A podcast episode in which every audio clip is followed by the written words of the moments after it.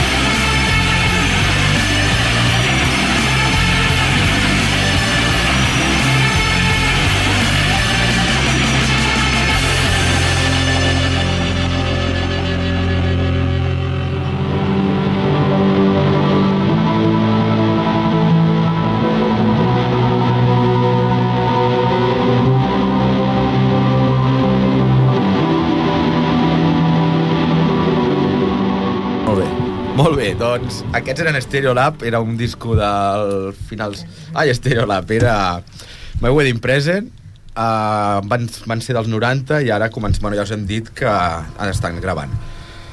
Això ve el cas perquè serà l'únic grup de que no és novetats. El programa d'avui, bàsicament, va sobre novetats i com a contraposició per això hem començat amb un grup, amb un tema que era més antic. Ara passem a un grup que té fa 18 anys. Eh, Es podria fer la broma fàcil de que ara ja són adults i foten temes molt madurs i de qualitat absoluta, però realment és que ja van ser així des, de, des del primer moment. Des del 90, quan es van juntar, després de dissoldre ja llançant, el Joy Barnes i la seva penya van fer música de fronterera i country d'absoluta qualitat, sí. Per, precisament Calexico ve d'un poble que es diu Califòrnia, que és al costat de la frontera. Escoltarem un tema del seu últim LP, que és realment la repanotxa, que es diu Víctor Jaras Hans, que de fet ve al cas de què, de què Rosa? No, me, venga, explícalo. No, però Que ya si- te lo si- sabes. Bueno, pues era un cantautor xilè que, o argentí, Xile, Xile. era un cantautor xilè que durant la dictadura del Pinochet eh, de fet estava en discòrdia amb la dictadura com realment qualsevol persona hauria de fer el van torturar, li van tallar les mans i llavors en un, dins d'un estadi de futbol no? I Sí, llavors home, sí. la policia se n'enreia d'ell després de tallar les mans de com, com tocaria la guitarra un cop ja no tenia mans bàsicament, collons, que trista història no? Y la siguiente canción es con su hermano. Joder, pues después ya nos vamos a ir a llorar. bueno, uh, escolteu això i informeu-vos perquè Calèxico és bo, ja us el baixareu de la mula. Víctor Jaras Hans, Calèxico.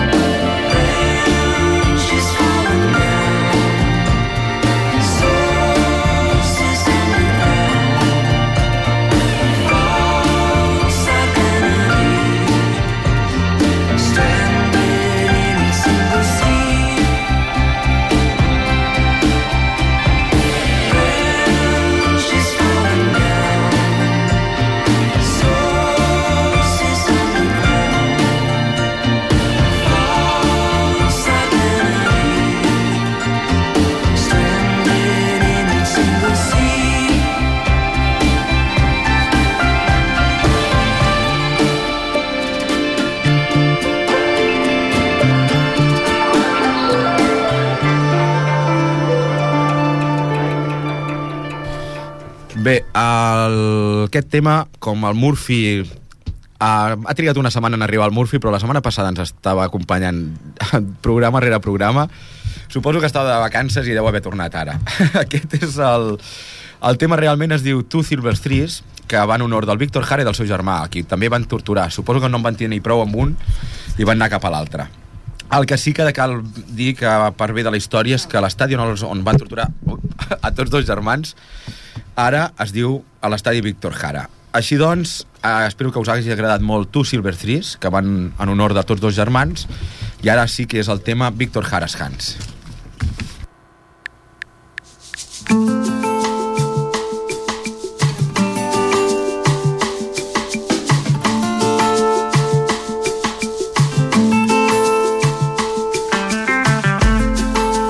Wire fences decoy with flowers of the night. Songs of the birds like hands call the earth to witness. Sever from fear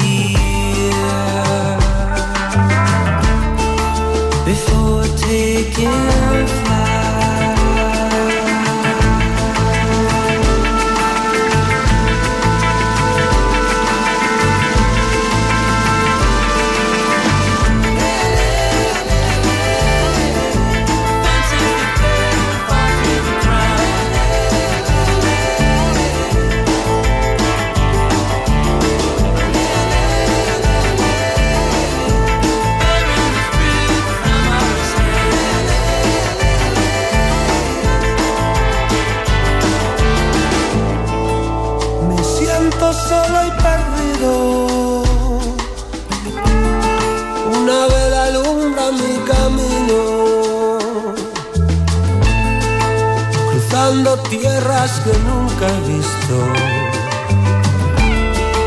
Cruzando el río de mi destino.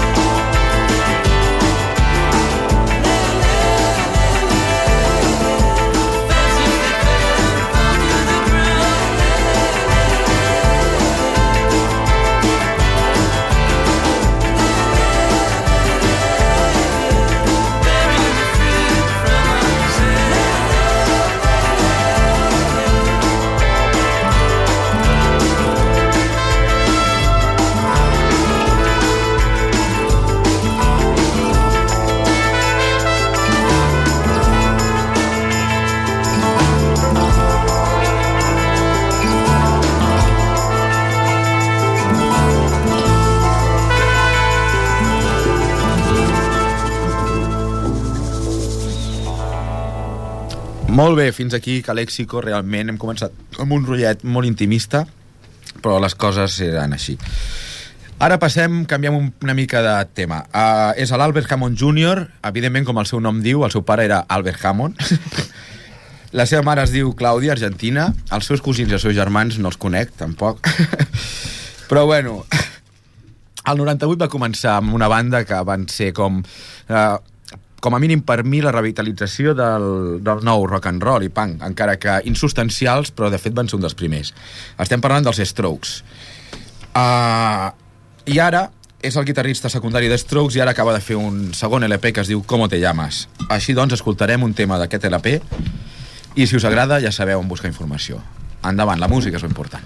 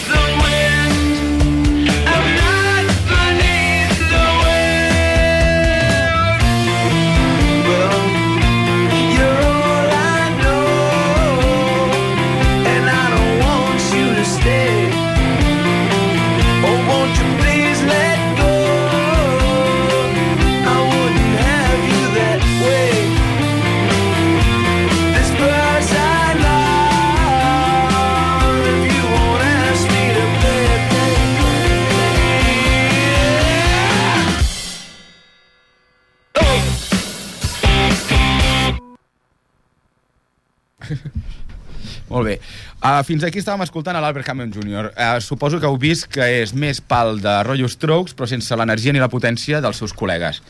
Els pijos, fills de la... com el Cassi...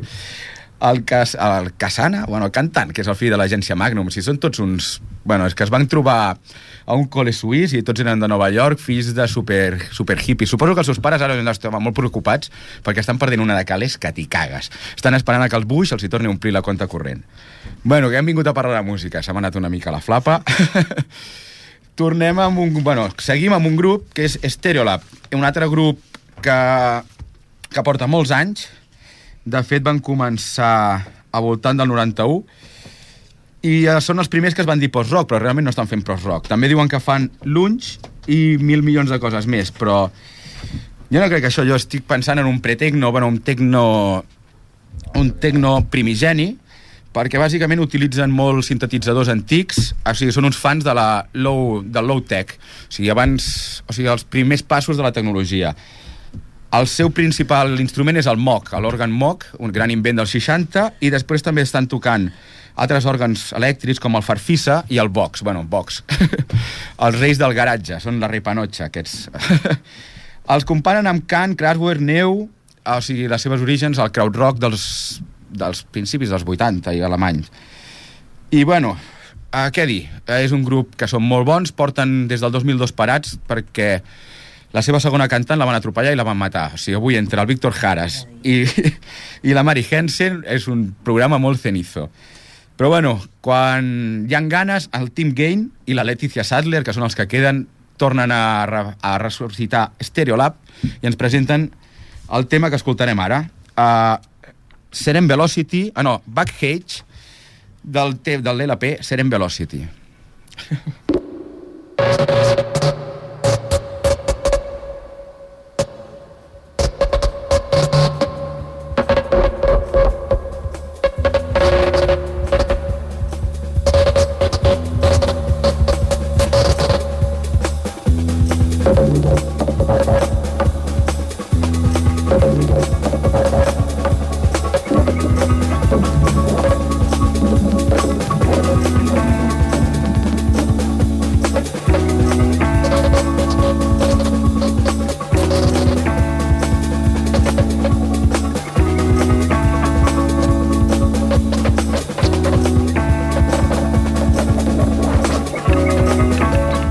us he de dir que el Murphy ens segueix acompanyant. De fet, no és l'últim LP que han tret aquest any, sinó que és l'anterior, el que van treure abans, el 2002, de fet, quan encara estava sonant la Mary Hansen, així que gaudiu-ne perquè ja només la podeu escoltar gravada. La setmana que ve, bueno, ha sigut una broma molt negra, no? Perdoneu. La setmana que ve us garantitzo que escoltarem el nou LP. Gaudiu d'aquest tema perquè realment és molt bo.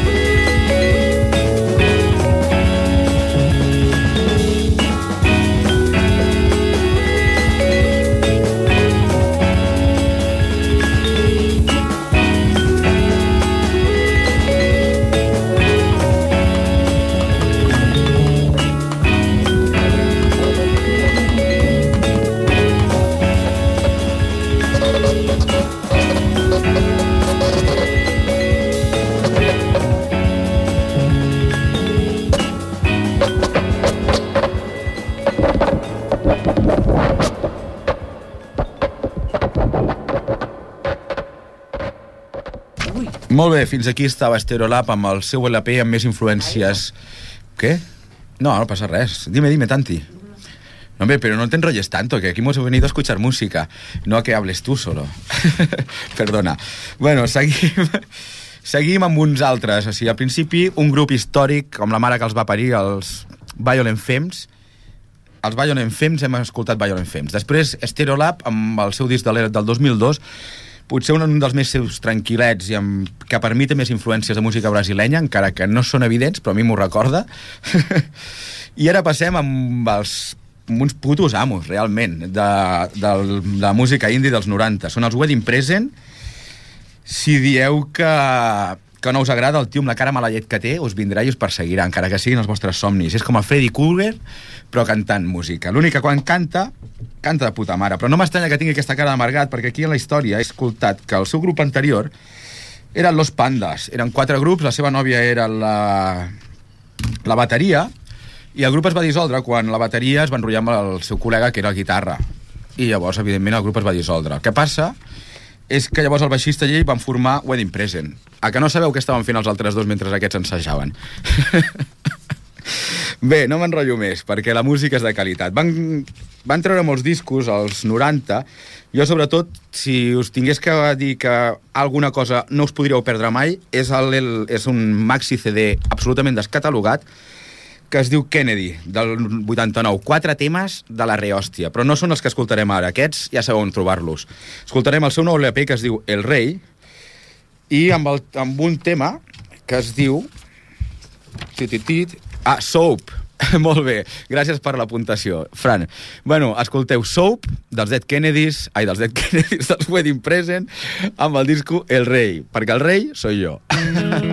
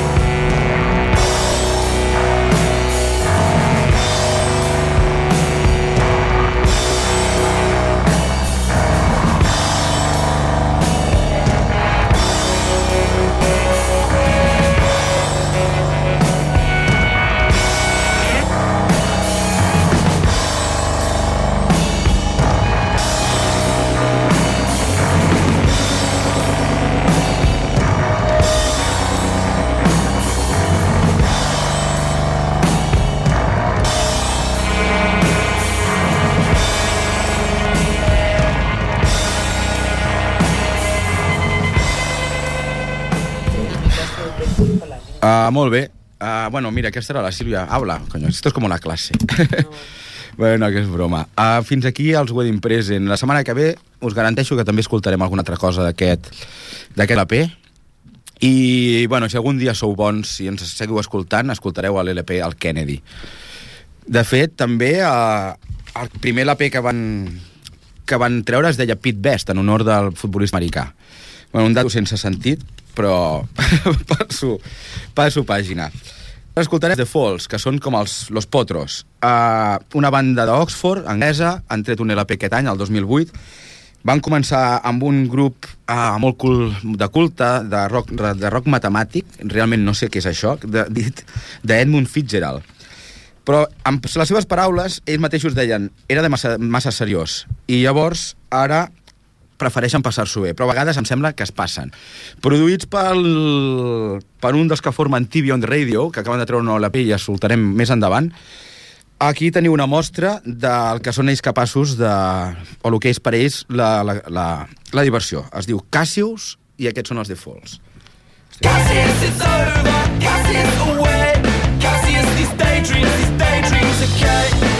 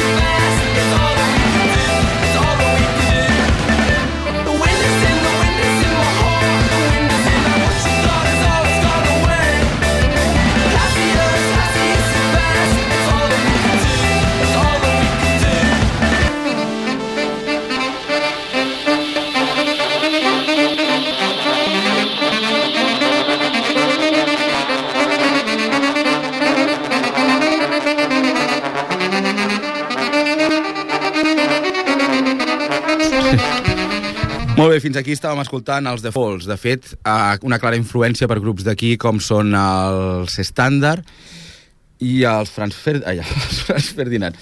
Els altres, els Méndez, això. Que si veieu la sèrie Aida, el... Com és? El, el Luismi sempre, normalment porta samarreta dels Méndez. Paco León. No, era el Luismi. El Paco León porta una altra música, una altra roba. Paco León, Molt bé. mi primo político. ¿Es tu primo político? Sí. ¿Qué sois, los dos del PSOE o del PP? No, sale. Ah, sí? Sí. Molt bé, doncs pues mira, una, una, una dada més. Bé, després tornem a l'estranger i ens en anem cap a Gijón. Bueno, no, de fet, també és estranger. Què cojones, és Galícia. Bé, des de Gijón ens venen els The Blows, És amb Astúries. clares, clares, clares, què? És Astúries. ¿Gijón es Asturias? Sí. Bueno, pues yo soy un incul. Por eso es el extranjero. Eh, bueno, són els The Blows, des de Gijón, eh, amb clares, clares, clares influències dels, dels Strokes, del grup en el que toca l'Albert Hammond Jr., el que passa que eh, per intentar buscar una petita diferència pues, han dit, pues, si ells ho fan així, nosaltres li fotem una mica més de tralla i més de, de festa. Així doncs, espero que us agradin. I recordeu que els tindreu demà a la sala 2 de l'Apolo pel mòdic preu de 9 euros si aneu a les tendes de discos pel matí. Al migdia recolliran totes les entrades i llavors haureu de pagar 15 euros a taquilla. Disfruteu de The Blows amb el tema Two Minutes i són és l'AP Upstairs.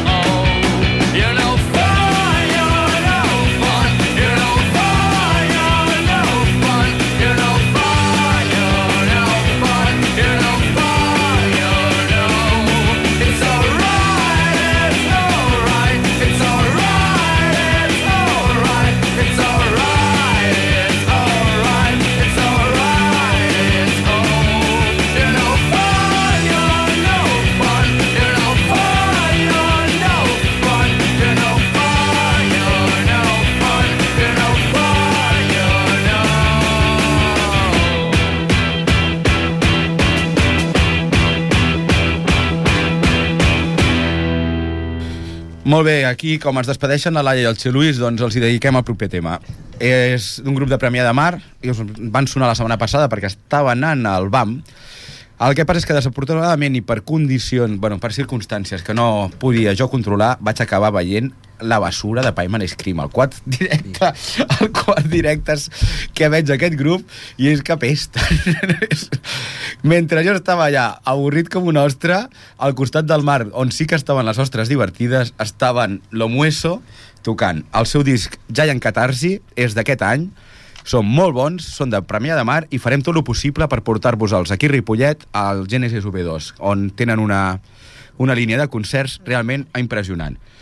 Bueno, les paraules s'obren quan el rock and roll ha de sonar. Així doncs, gaudiu-ne. Thank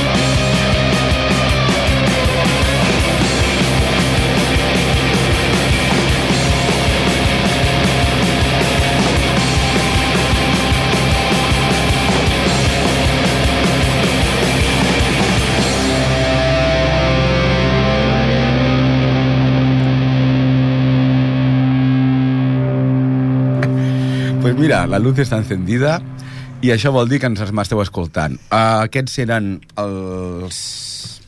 Ops, qui eren aquests? Lo Mueso. Aquests collons eren Lo Mueso. Bona continuïtat de rock and roll. Influències un, amb guitarrejos. O sigui, a mi em recorden una mica els Coralla, que no sé si els he posat, però algun... Potser sí que els he posat, i si no ja us els posaré més endavant, però ja estan dissolts.